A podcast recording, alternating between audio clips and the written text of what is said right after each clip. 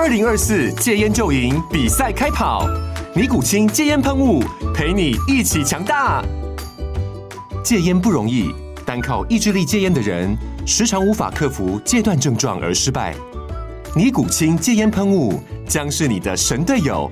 简单一喷，药品急速释放，立即缓解七大戒断症状，不限场合提高戒烟成功率。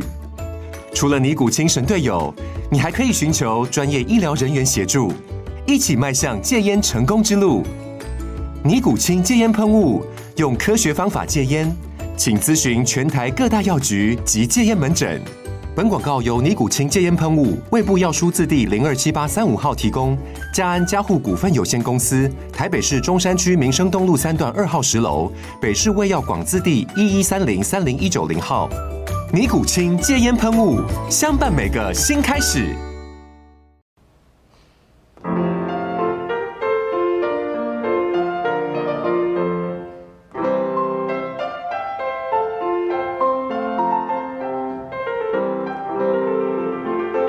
各位听众，大家好，欢迎收听第五十四集的廖教练碎碎念。本集呢，同时也是第五季。我们频道 SSE 训练漫谈系列的最后一集节目了。那这一集我们要来谈论一下上个礼拜哦。上个礼拜我无预警跟大家就是跳过了一个周末没有更新，原因是因为呃，我上周的从礼拜二开始，二三四五连续四天，在台中市清水自由车场那边协助台北市队的那个。场地赛啊，全国运动会的场地赛，台北市队我去担任一个助理教练的身份，这样子。那今天我们就来稍微聊一下本届全运会的这个工作工作心得啦，应该这样讲。好。其实我帮台北市挂名当教练，大概已经算第这一次算第三届了。那前一届的那个资源的故事呢，我也有写在我的书里面。我有用一个廖教练讲故事的一个小单元的一个小方格子，把它拿来作为说，呃，激励体能教练跟专项教练彼此之间互相合作的一个范例，一个举例这样。呃，但是本届跟那一次的经验稍微有一点不同，原因是，呃，今年我工作我人不在台北了，哦，所以之前的话，我去协助台北市的一些选手呢，我可以直接的去帮他们做就近训练，我可以请他们到我工作的健身房来，然后我实际去跟他们做动作指导和调整。这次的话没办法，我中间除了因为台北。呃，台中的这个地理关系之外，其实还隔了一个，就是说他们在呃参赛之前有一段时间哦，学生暑假七八月的时候，呃，台北市的教练有安排了一个去山东省队的两百五的车场去做异地训练啊，所以呃，在这个中间又有更多，就是说器材的协调上啦，这个数据的检测上，然后一些事项的联络，又包含呃教练还要再翻墙。所以，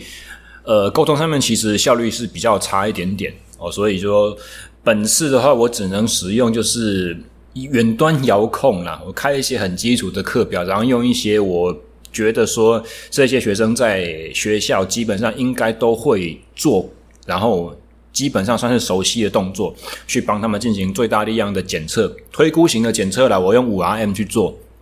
然后呢，就是说，呃，帮他们做一些最大力量和快速力量的这种呃课表的开立这样子。那包含在山东的集训期间，还有回台北之后最后的这一段加强期。然后主要协助的对象还是属于，就是说大理国高中、西中高中毕业的这些哦，可以回到母队去训练。就是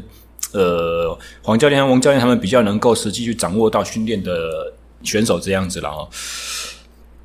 所以，因为这个合作模式，我的感觉是，呃，我本次支援的这个体能训练、肌力训练的部分呢，并没有说有办法像上上一届这么到位。但是差别也在于说，上一届其实我只有支援两位选手而已，李东林和简云哲。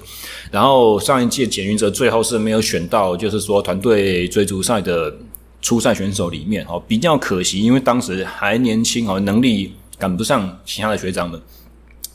那本届的全运会呢，一如上一届，我们的台北市的团队追逐依然是呃争金的大热门，一个非常大的重点。主要当然还是包含，就是说我们有一个王牌选手杜志豪，哦，目前是呃在 UCI 一级 Pro Tour 车队的巴林胜利车队的选手，现职选手，也是台湾目前唯一一位在 UCI 呃一级职业队有赛级的。脚踏车选手这样子，那除了他之外，呃，包含彭元堂，然后包含黄文忠之类的这些，以前曾经在新竹县队骑过车，后来转籍到台北市哈。虽然最近几年都是已经是公路底了，但是依然保有他们很强的有氧耐力、公路冲刺能力、续航力的这些选手们。然后以哥伦布俱乐部车队为班底的这一群选手，再加上西中高中培训培训出来的。呃，像是李东林等人哦，所以其实战力非常的强大。呃，李东林、李廷威，哦，所以这一届依然延续着，就是说上一届夺金的气势，希望能够拿到很很好的成绩。然后团队追逐赛原本是原定是礼拜三第一天的赛程下午要比哦，那很很可惜的，礼拜三下午一整天都在下雨。所以整天的赛程全部泡汤哦，大会在下午五点钟开会决议呢，把所有的赛事周三下午的第一天赛事延到礼拜四早上，跟礼拜四所有一整天的比赛一一口气拼完，真的很惊哦！我记得礼拜四当天我们是没有午休的，所以所有的教练人员、所有的选手都是在待命、热身、缓和的这种节奏之中去去经过。呃，好，话说回到我们的。赛程进行啊，礼拜一早呃，礼拜三早上第一天上午的赛程，最重要的就是团队竞速赛哦，俗称奥 P 奥林匹克冲刺哦，三个选手同时出发，然后最后只有一个选手要抵达终点，总赛程是三圈，刚好一公里哦。以以国内的赛制来讲的话，哦，这个的话也是我个人唯一有拿过比较像样成绩的团体项目，因为它是属于一个短距离冲刺。那最近的最近几年的发展啊，一个我算蛮乐见的，呃，忘记是在二零呃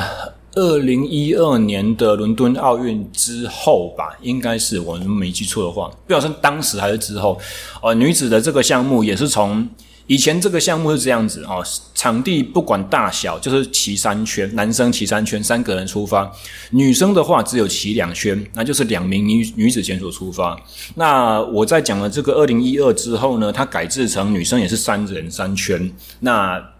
我觉得这是一个非常好的发展，就是说。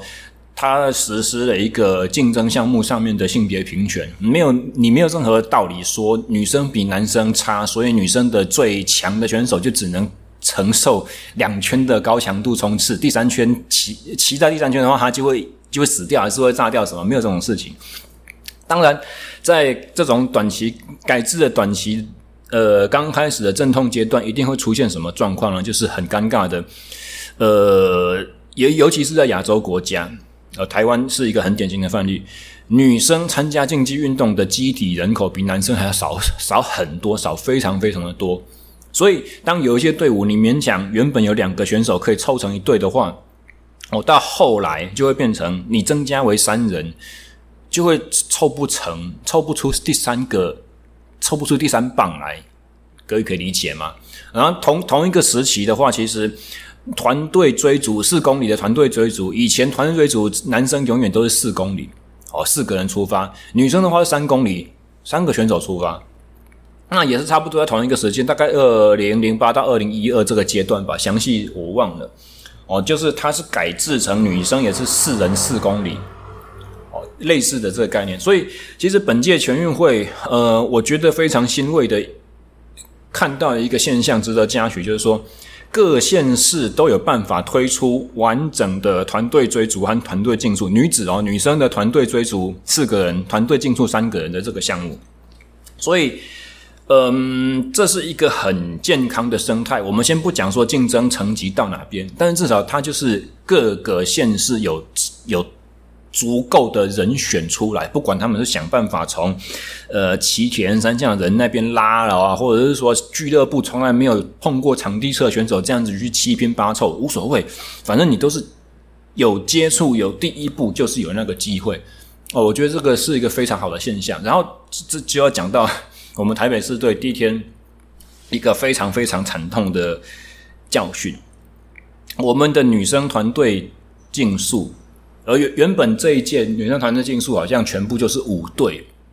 还是六队，忘记了。那算来算去，基本上除了台中、台北、高雄之外，没有哪一个县市是有竞争能力的。哦，就是就是说前三颁奖台前三基本上应该是我们三队包办的。但是在资格赛的时候，呃，资格赛呃鸣枪起跑之后不到两秒，就是人才踩出去的时候，我负责扶车的第三位女子选手，也是台北市的王牌哦，本前不久才在亚洲青年锦标赛拿到一面金牌的那个李彩龙选手，她忽然举手。就是向裁判表示说有发生机械故障。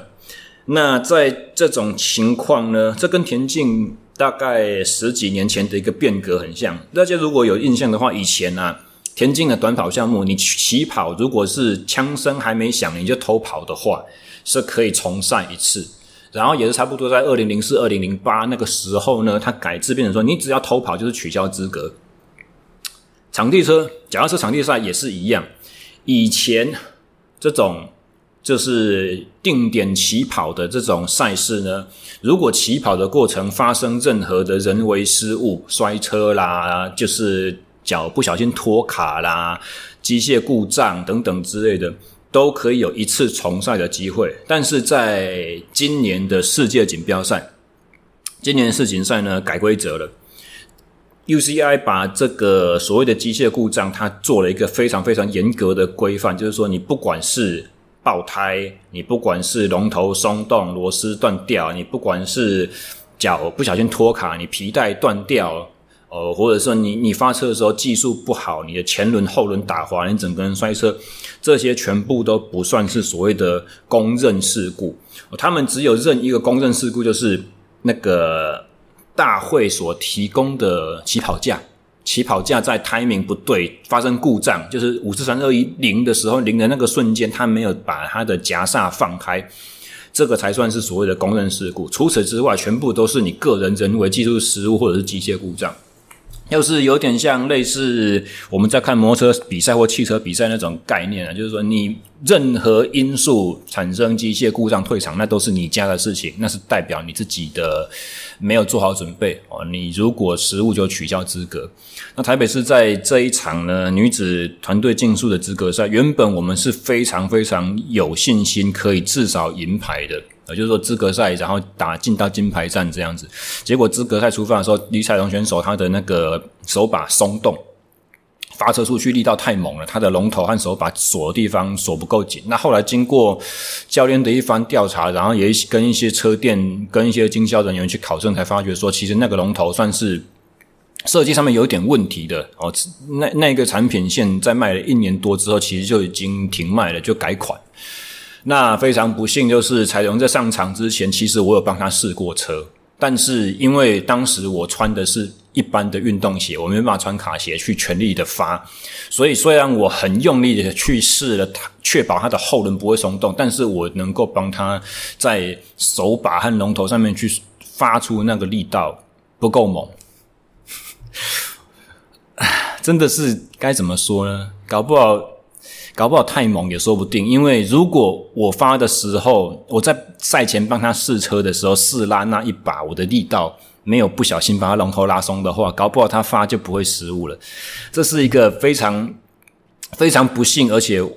我们教练团、我们选手自己也觉得说非常愚蠢、非常可惜的失误。总之就是他举手，裁判就鸣枪终止比赛，叫下来调查，然后发现是龙头失误之后，裁判长。萧金来校长就跟我们说：“这个是非公认事故，你们取消资格。”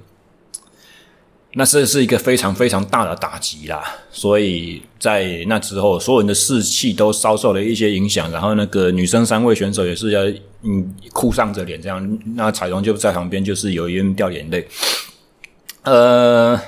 男生的部分的话，台北市队就是拿到了银牌，这个还算在计划之中。但是总之就是说。因为第一天你看团队追逐赛延后延赛，所以原本预计要争金的那个心情，就是一直悬在那边，要到隔天才能够呃出现。然后再加上两面的团队竞速，一面失落，两手空空，什么都没有拿到，然后另外一面是银牌，所以这就变成说礼拜四整个队伍的压力都很大。啊，然后礼拜四早上的话，其实在上午的赛程，团队追逐赛，我们台北市队骑的是一个非常非常好的成绩，他破了大会的纪录，甚至是差一点打破全国纪录这样子的成绩。然后资格赛排第一，然后最主要的竞争对手是台中市队，然后在我们之后，然后差距还不算小。那个时候大家士气大振，就觉得说金牌。可能有希望，但是所谓可能的意思是说，因为两队都还有压箱宝保留的选手还没有换上，就是他是资格赛先一批人马，然后决赛呢换掉。我如果没有记错的话，台中市跟我们一样都是换两名选手，然后保留原本上场的两名这样子。哦，所以也是因为台中市当时资格赛冯俊凯和陈建良这两位王牌还没有上，所以我们心里面自存就是说，可能这个还有。被翻掉的机会，但是我们觉得自己那个信心很大。啊，结果决赛跑下去的时候呢，所谓的团队追逐是这样子的哈，他的决赛就是四个人在前直道出发，四个人在后直道出发，啊，同一个椭圆形场地，同时会有两队在场上跑。那所以这个输赢就非常容易看得清楚，因为每随着赛程每一圈每一圈的过去，你可以看到哪一圈哦，这一圈哪一队先通过了跑到中央的起终点线哦，所以那个输赢在毫厘之间都可以看得非常的清楚。那这一场金牌战是真的跑得非常的精彩哦。台北市从发车出去的时候呢，稍微输了一点点，但是从第二圈就拉回来，第三圈几乎平手了。哦，所以从二三圈开始之后，台北市和台中市这两支队伍全部都是几乎同时通过起终点线。我印象如果没记错的话，那个差距从来都没有超过一台车身以上。你可以想象吗？就是时速快要接近六十公里的那个脚踏车这样这样飞过去，那一台脚踏车的车头到车尾大概你算两公尺多一点点。所以瞬间通过那个距离差，如果这么小的话，换算成秒数，那个大概零点二、零点三秒而已。全程全场都是零点二、零点三秒，我们赢一点，我们输一点，然后拉回来一点点，又输掉一点点。平均每一圈的配速都是三百三十三点三三公尺，都是二十一点多秒，二十一秒一、二十秒九这种速度。也就是说，均速全部都是五十八、五十九，将近六十公里，这样子在这样子在飞奔，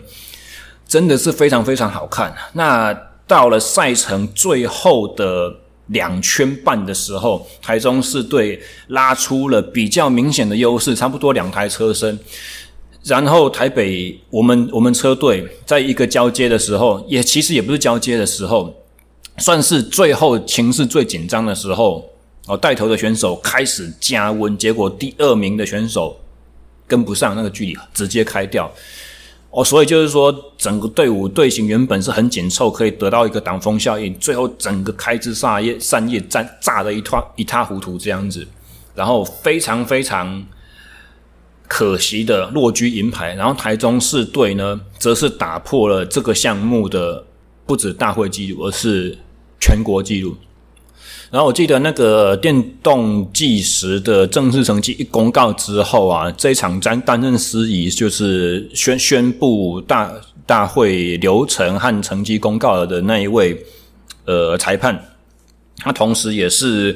呃之前在阿斯塔纳亚洲锦标赛上一次全国纪录协助缔造的。选手黄信华，高雄市黄信华，他当下就直接麦克风的宣告说：“我很荣幸在这边可以告诉大家，我成了前任的全国纪录保持人。我们的全国纪录终于被后辈打破了，在这么久的时间之后，而且是在一个室外有风的场地。那台北市的教练团呢，也一致就是认同，就是说我们能够输给这么强的台中市，真的是完全没有话讲。”输得心服口服，然后也是跟上一届的情境就是翻盘过来，因为上一届的台中市队也是在最后两三圈的时候，被台北市的节奏逼到整个炸掉，整个队形大乱，全部都三支没有没有整齐的进终点这样子。呃，所以就是十年河东，十年河西的风水轮流转，两年前后状况完全反过来，而且不是因为台北市跑得不好，两边成绩都大幅突破进步哦，而是台中市真的跑得太好了。大家要知道，在资格赛的时候，其实台北市是破全运会大会纪录的，而且差全国纪录只有一点点而已。所以，当你在决赛的时候，你的对手破全国纪录的时候，你能说我们拿的水准不好吗？没有呢，我们破了上一届自己的成绩。所以，这个真的是非常精彩的竞争。所以，就是说我我们虽然输了哦，但是心里面会很很失落。但同时呢，其实。大家也都知道，说这场所有人都是拼尽全力，然后拿出了一场非常好的表现。而且对于整个台湾的车车界来讲的话，这是一件振奋人心的事情。因为台湾的各个运动项目全国纪录几乎都是高悬已久，都很难打破的。这就代表说，虽然我们呃赛事这样子一样每一年每一年在办，但是平均的水准并没有提升。哦，所以当你看到一个运动单项的那个实力大幅被突破的时候，其实也不要说多大幅，只要是有破，我们就会觉得说这个非常值得开心，非常值得骄傲。虽然功成不必在我，最后做到的不是我这样子啊，但是总之就是说啊，原本很有机会争金的又一个项目又落居银牌，当天的这个心态就觉得说真的是非常非常的。沮丧，就是还有什么机会我们可以赢一场？因为真的说赛场上，其实银牌是最最失落的人，银牌是第一名的输家，你可以理解吗？大大家应该可以想象，尤其像团队追逐赛这种，同时是两队在场上竞争，你如果铜牌战的话，你赢了铜牌，你就是赢了那一场比赛，你是赢到铜牌。可是拿银牌的人是怎样？是输掉那一面金牌。所以银牌在竞技运动场上永远都是第一名的输家。那既然金牌又一次的落空，我们就想说，我们还有什么机会可以再赢一次？还好，就是我们台北市队呢有一个超强外援。叫做谁？叫做杜志豪。那哥伦布车队的杜志豪，他真的是非常了不起。他从俱乐部的这个体系一路被捷安特培养起来，那后来也透过捷安特的青年的职业队的的培训计划，去到国外去历练过，我记得两次吧。然后在这个过程之后呢，因为呃国内企业对于自己国家选手的这个支支持的政策的关系，他就转签去美利达。的车队，然后在美利达的这个比较，呃，也是青年发展队待了一年之后，冯俊凯从美呃巴林胜利车队退役下来，那就无缝接轨，由杜志豪接手，就是说台湾选手在国际一级职业车队的这个享有一席之地哦，所以这种一线的一级职业车队的超强外援，对于台北市其实他不算外援，他是台北市土生土长自己培训出来的选手。只是他的培训过程不干我的事而已，我没有练过他，哦，但他还是一个非常非常自律，而且对于公路计时赛非常有研究、非常有心得，对于器材、对于姿势的掌控、对于训练功率的训练、对于呃配速，这些都是相当有想法，而且非常有野心和侵略性的一位选手。那。个人追逐赛，刚刚我们讲团队追逐是四公里，四个人在场上跑吧。个人追逐是跟团队追逐一模一样的比法，一样是决赛，就是一个人在正面出发，一个人在后直道出发，两个人同时在场上对追。那个人追逐赛就是你没有队友了，你四公里都是一个人自己用计时车去骑完的。那杜志豪在他的个人追逐赛的资格赛呢，他。骑出了一个破全国的、破全国纪录的成绩，非常非常了不起。哦，大家其实要知道，这个全国纪录都是跟什么？我们的我们的国家纪录，其实绝大多数都是出去在国际赛的时候，在别人国家的室内自行车场两百五十跑道去跑出来的。室内车场的优势就是它无风，而且甚至它气温都可以调整。有一些国家在举办赛事的时候，不管它是因为室内场馆观众多、选手多、人多，气温上升，或者是它透过空调操纵去把气温拉高，气气温越高就是风呃气压越低，等效上风阻就会越低。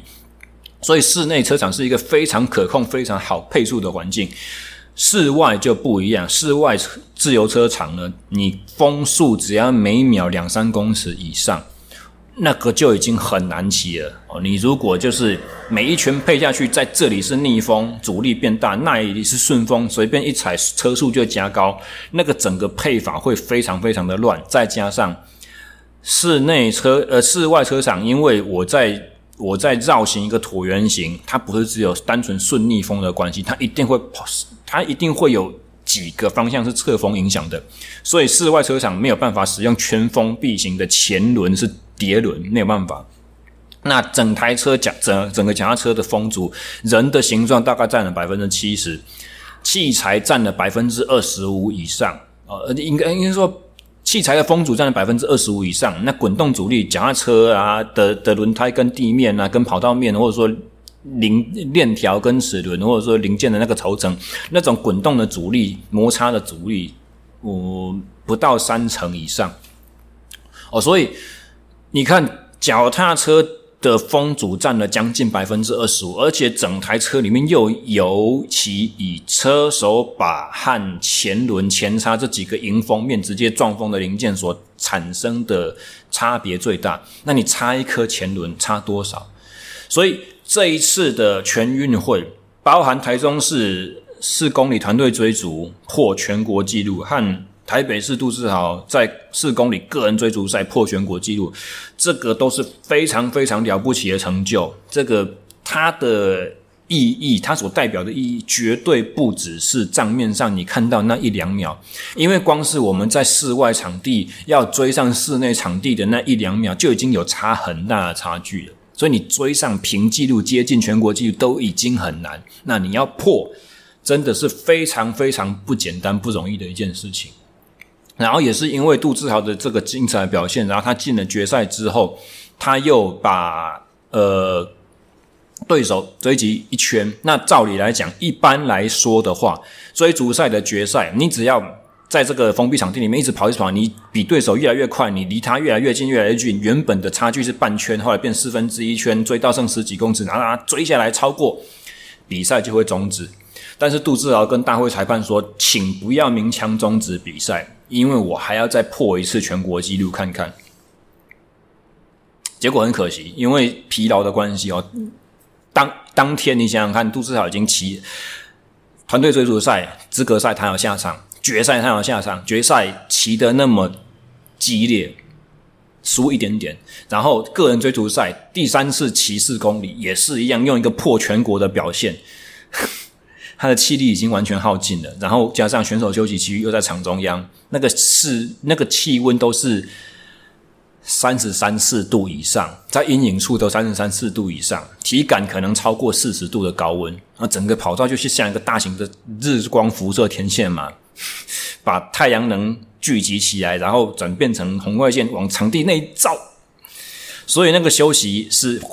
恢复是非常非常糟糕的，应该整天下来其实。不要说选手，连教练团都产生很严重的脱水。那所以杜志豪在第四场，他虽然他还是有再破一次全国纪录这个雄心壮志，但是很可惜，成绩比资格赛的时候慢了，我记得是六七秒以上这么多。哦，但是这个还是非常非常值得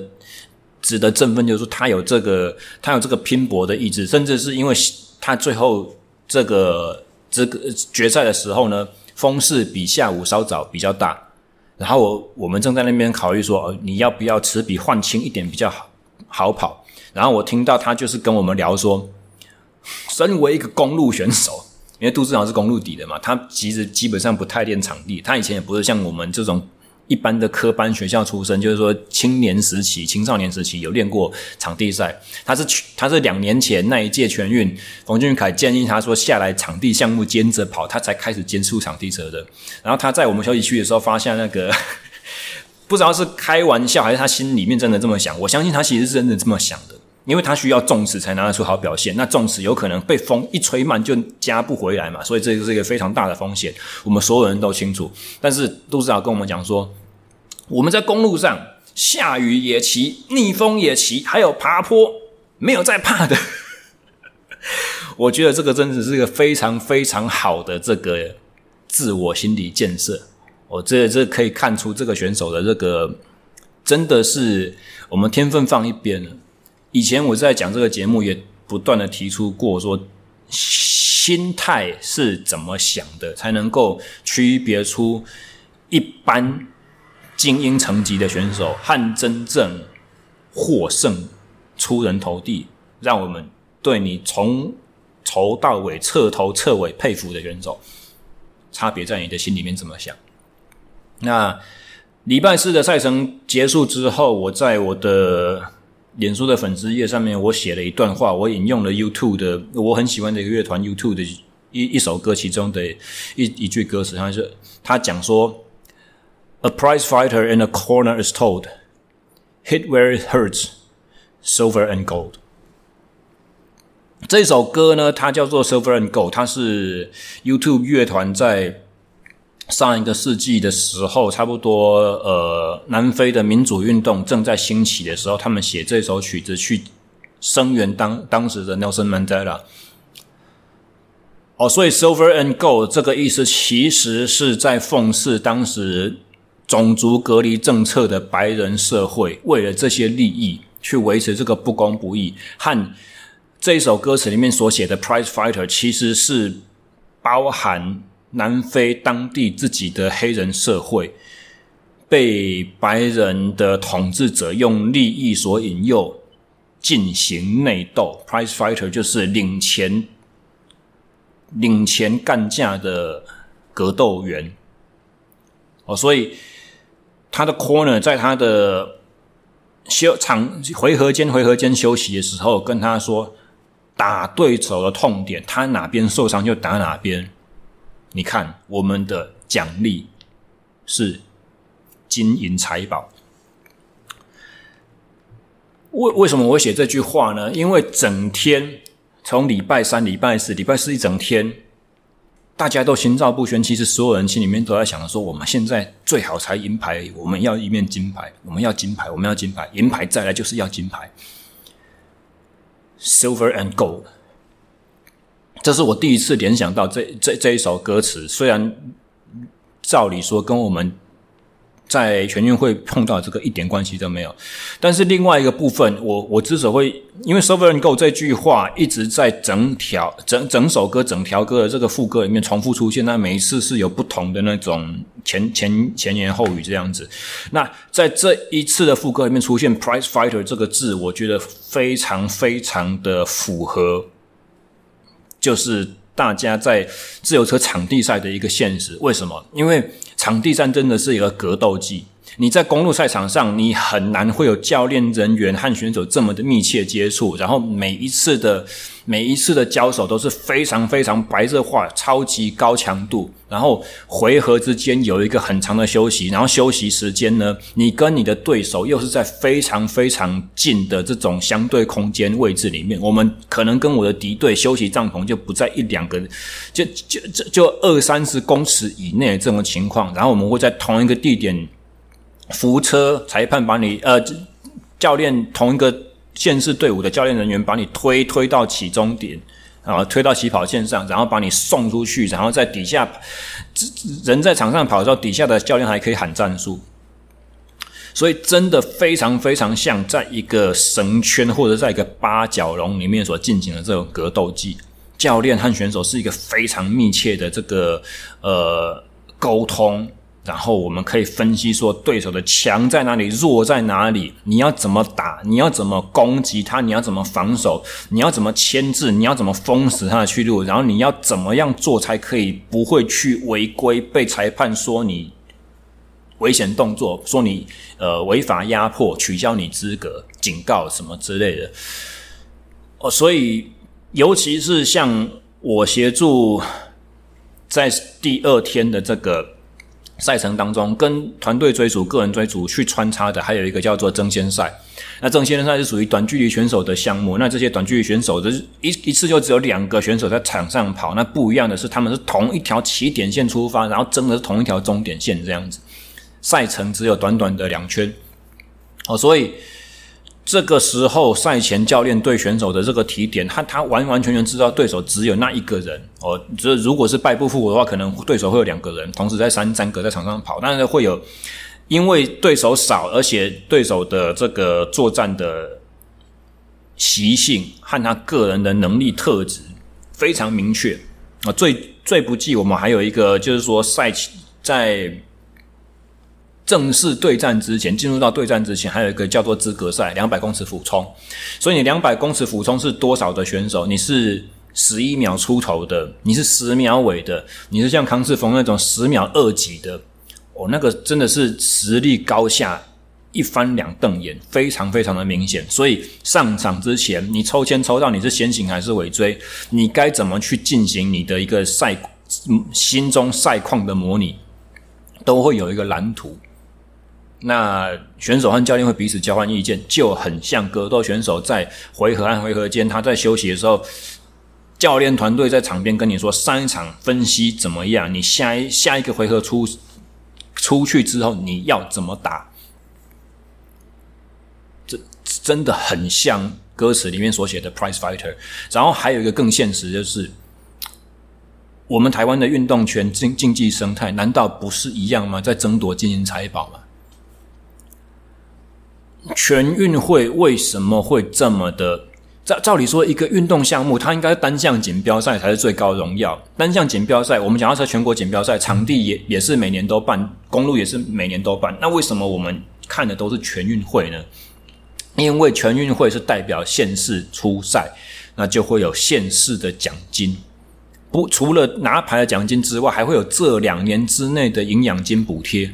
所以，对于台湾的选手来讲，很现实，全运会是一个非常大的财源。所以，Silver and Gold 不是只有金牌、银牌的意义而已，而是它背后的非常庞大的利益。你奖金好几十万了，这样子在拿。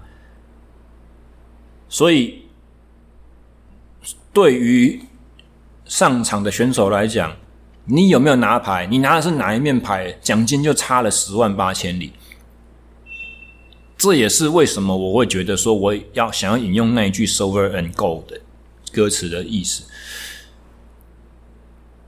所以一切是非常的精，那么的精彩，那么的令人激动，但是也那么无奈。大家可以理解说我我我我所讲的，我想要表达这个东西吗？然后最后我还想要去提出一个，就是说，因为在这场。全运的第二天赛程之中，我有去协助，我主要负责协助争先赛选手的这个工作了。那争先像我刚才所讲的，一次就是两个人在场上真剑对决，很像你我我如果要打个比方的话，就是你看日本卡通或者是漫画那种武士在对决的时候。哦，武士两个人拿日日本武士两个人拿着武士刀在 PK 的时候，都是一招两招之内就就分出胜负，因为时间实在太短了。你只要出招，你没有防住，你就直接是赢或输。那也是因为这样子，所以就是说，争先赛在进入到四分之一赛、二分之一赛和决赛的时候呢，都是踩三战两胜制。就是说我我希望真正真正是实力的展现。而不是说太受到一些就是机机会的干扰，哦，就是这哦，我这一场真的就是运气不好，我差那么一点点，希望能够让运气去举办呃去去决定赛事最终成果的这个成分是越小越好，所以产三战三战两胜制算是最公平的。那。在第一站必须先行出发的选手，就是抽签要求他说：“你必须要在前半圈领先的领头的，下一场就会对兑换过来，就会变成向后后卫出发，先行就会换尾追哦，所以也是会有那种就是说哦，你没有什么所谓的我，因为我比较擅长从后面作战，所以我这一场抽到先行，说对我不利，所以我输掉什么的，没有这种事情啊，你就是顺序都会对调，永远都是公平的。也是因为这样子，所以当你抽签结束之后，你的顺序就决定了你的作战大致上的基本策略。那很可惜的，在我所协助到的争先赛的赛程过程中，我有看到，嗯，有选手就是上场前扶车之前，他都还不知道自己的出发序，因为超我们裁判做事是有一点。方便宜行事啊，他就是这一个参赛组别，他就找一个选手抽哦。譬如说这一场我对到桃园哦，这场我对到台中。他如果台北市跟桃园市对对跑，他就先先找选手来哦。桃园的先到了哦，桃园抽签抽啊，你先你先哦啊，那就台北就后啦，就就这样就决定了。那台北市的教练和选手不在场的话，他是不会特别跑来告诉我们的。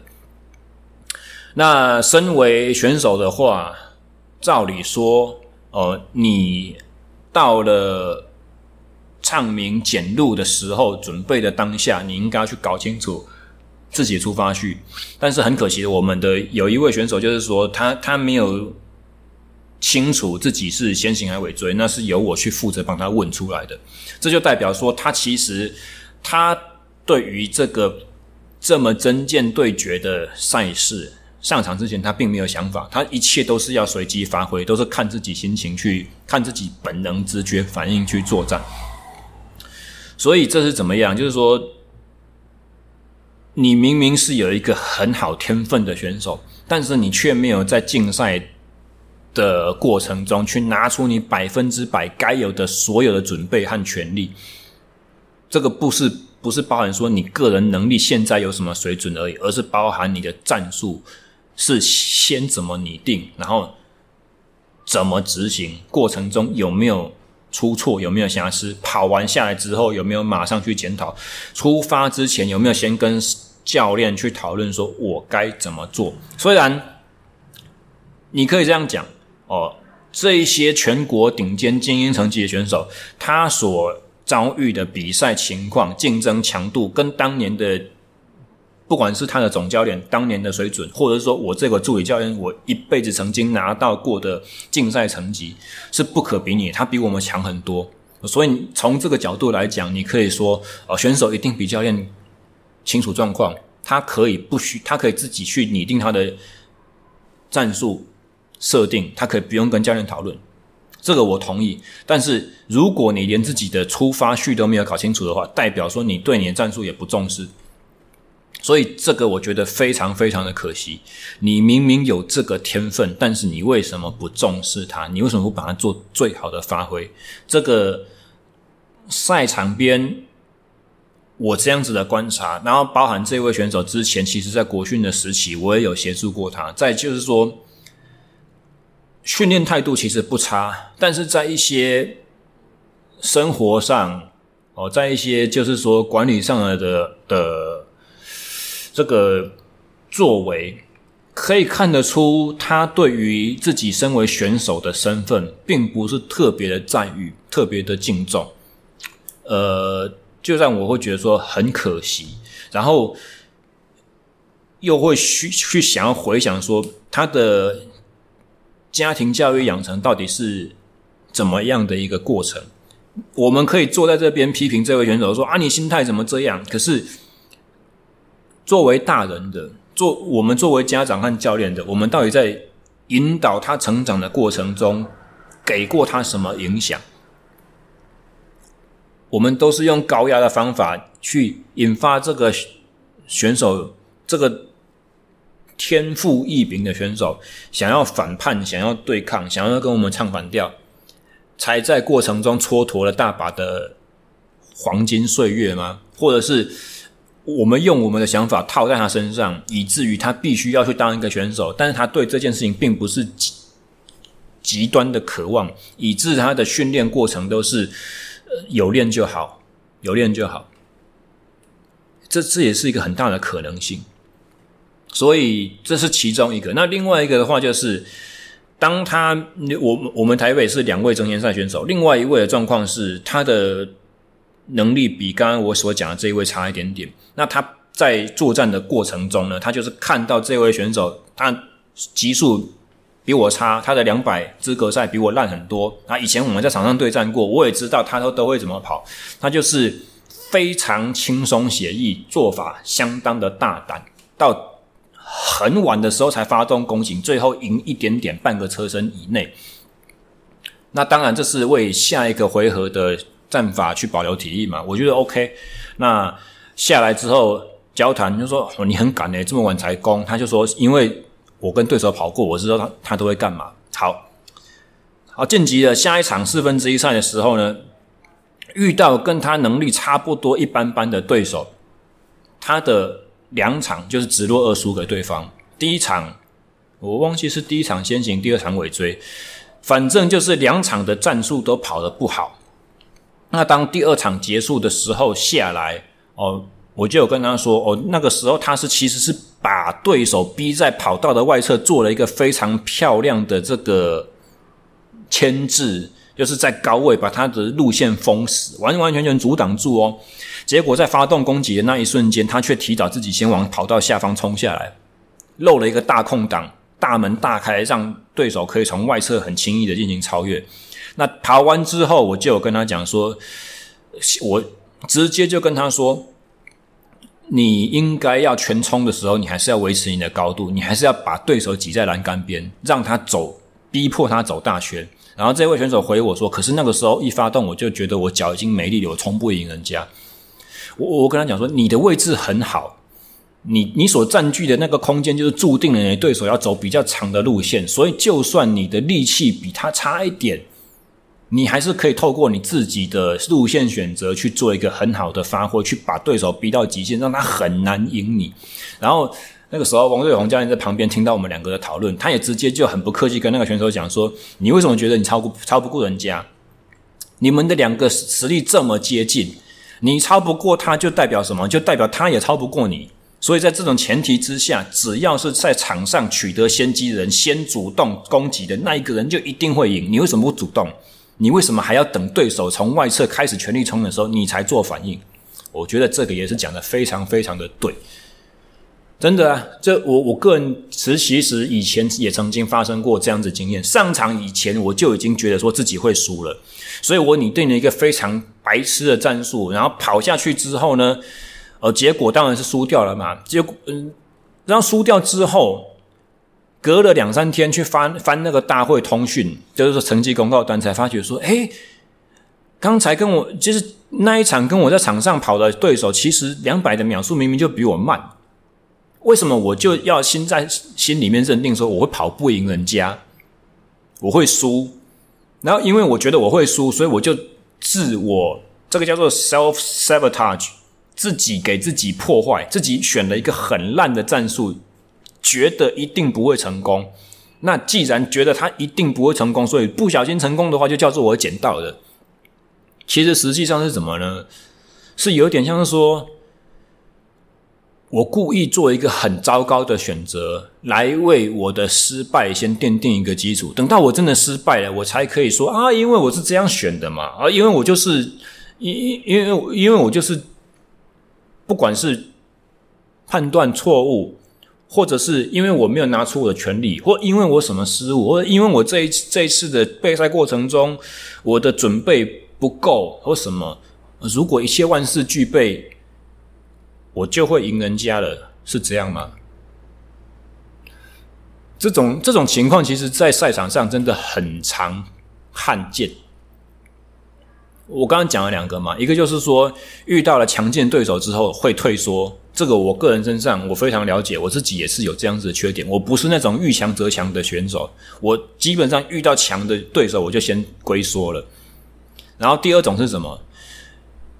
遇到强的他会人来疯，他会激起他的斗志。但是当他觉得赢面不够大的时候，他就做一些很笨的选择，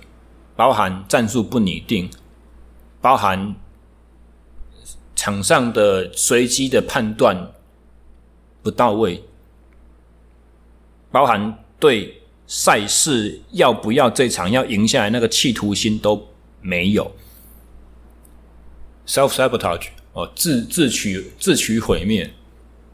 我觉得这个在竞技运动的心理层面上是很很有趣、很值得探讨的议题。那如果真的有办法去把它摸清楚的话，会我们运动员的表现在赛场上是会如虎添翼的啦。好，所以本季的节目很感谢大家一路支持到现在哦，才八月底九月初。呃，二零二三年的播放次数就已经超越了整个二零二二年哦，总次数播放次数，那也代表说我现在在这个地方稍微收工休息几个月是算应该算可以接受了吧？哦，但是还是一样哦，就如果大家长期追踪这个节目的话，应该有发现说，重新开启我们的节目募资计划之后，每次只要有新的。赞助者出现，我都会在节目节目上面去去呃朗诵他的名字，说感谢感谢支持。那连续很多集，大概十几集，已经没有做过这种事情哦。意思就是说，没有新的赞助者出现。休息其实不是没有在做事哦，就是说节目休刊。的过程中，我们是在发掘新的话题，在做下一季的题材的发掘，在做很多企划的发想，在做联络，甚至是录音工作，其实也在进行，只是录下的音档是压着，先没有制作，先没有播。所以还是一样，如果各位很喜欢这一档节目的话，不管你是喜欢听人物的故事，还是你是喜欢听训练的知识，还是你喜欢听我讲废话，都一样。如果你真心想要支持这档节目的话，哦，欢迎到我的我们节目 show note 里面会有一个募资计划的小网站，哦，是我们自己官官网架设的，可以去进行小额度的每个月四十块、一百块这样子的这样子的捐款，哦，透过信用卡的刷卡机制，嗯。还有的话，最后啦，就是我个人回到台中工作超过半年了哈，目前还是属于依然属于在一个拓广学生客群的这个阶段。所以，如果你们是在台中市区哦，有一对一私人健身训练的这个需求的话，欢迎可以透过 IG 或者是脸书的私讯来跟我联系哈，我们可以去想办法来做一个咨询，然后针对你的需求去设定一个。上课以及训练的计划这样子。好，本季真的是连续从一月到现在九月，快要九月中了，连续八个多月的辛苦奋斗，终于我可以休息喘口气了。然后就期待下一季第六季的节目再跟大家相会啦。以前都说下周再见，现在应该是说下次再见，下次什么时候不知道，看我心情。如果抖内的人多一点的话，搞搞不好我一个月之后就出现了哦。好，感谢大家的支持，我们本季到此告一个段落，大家拜拜。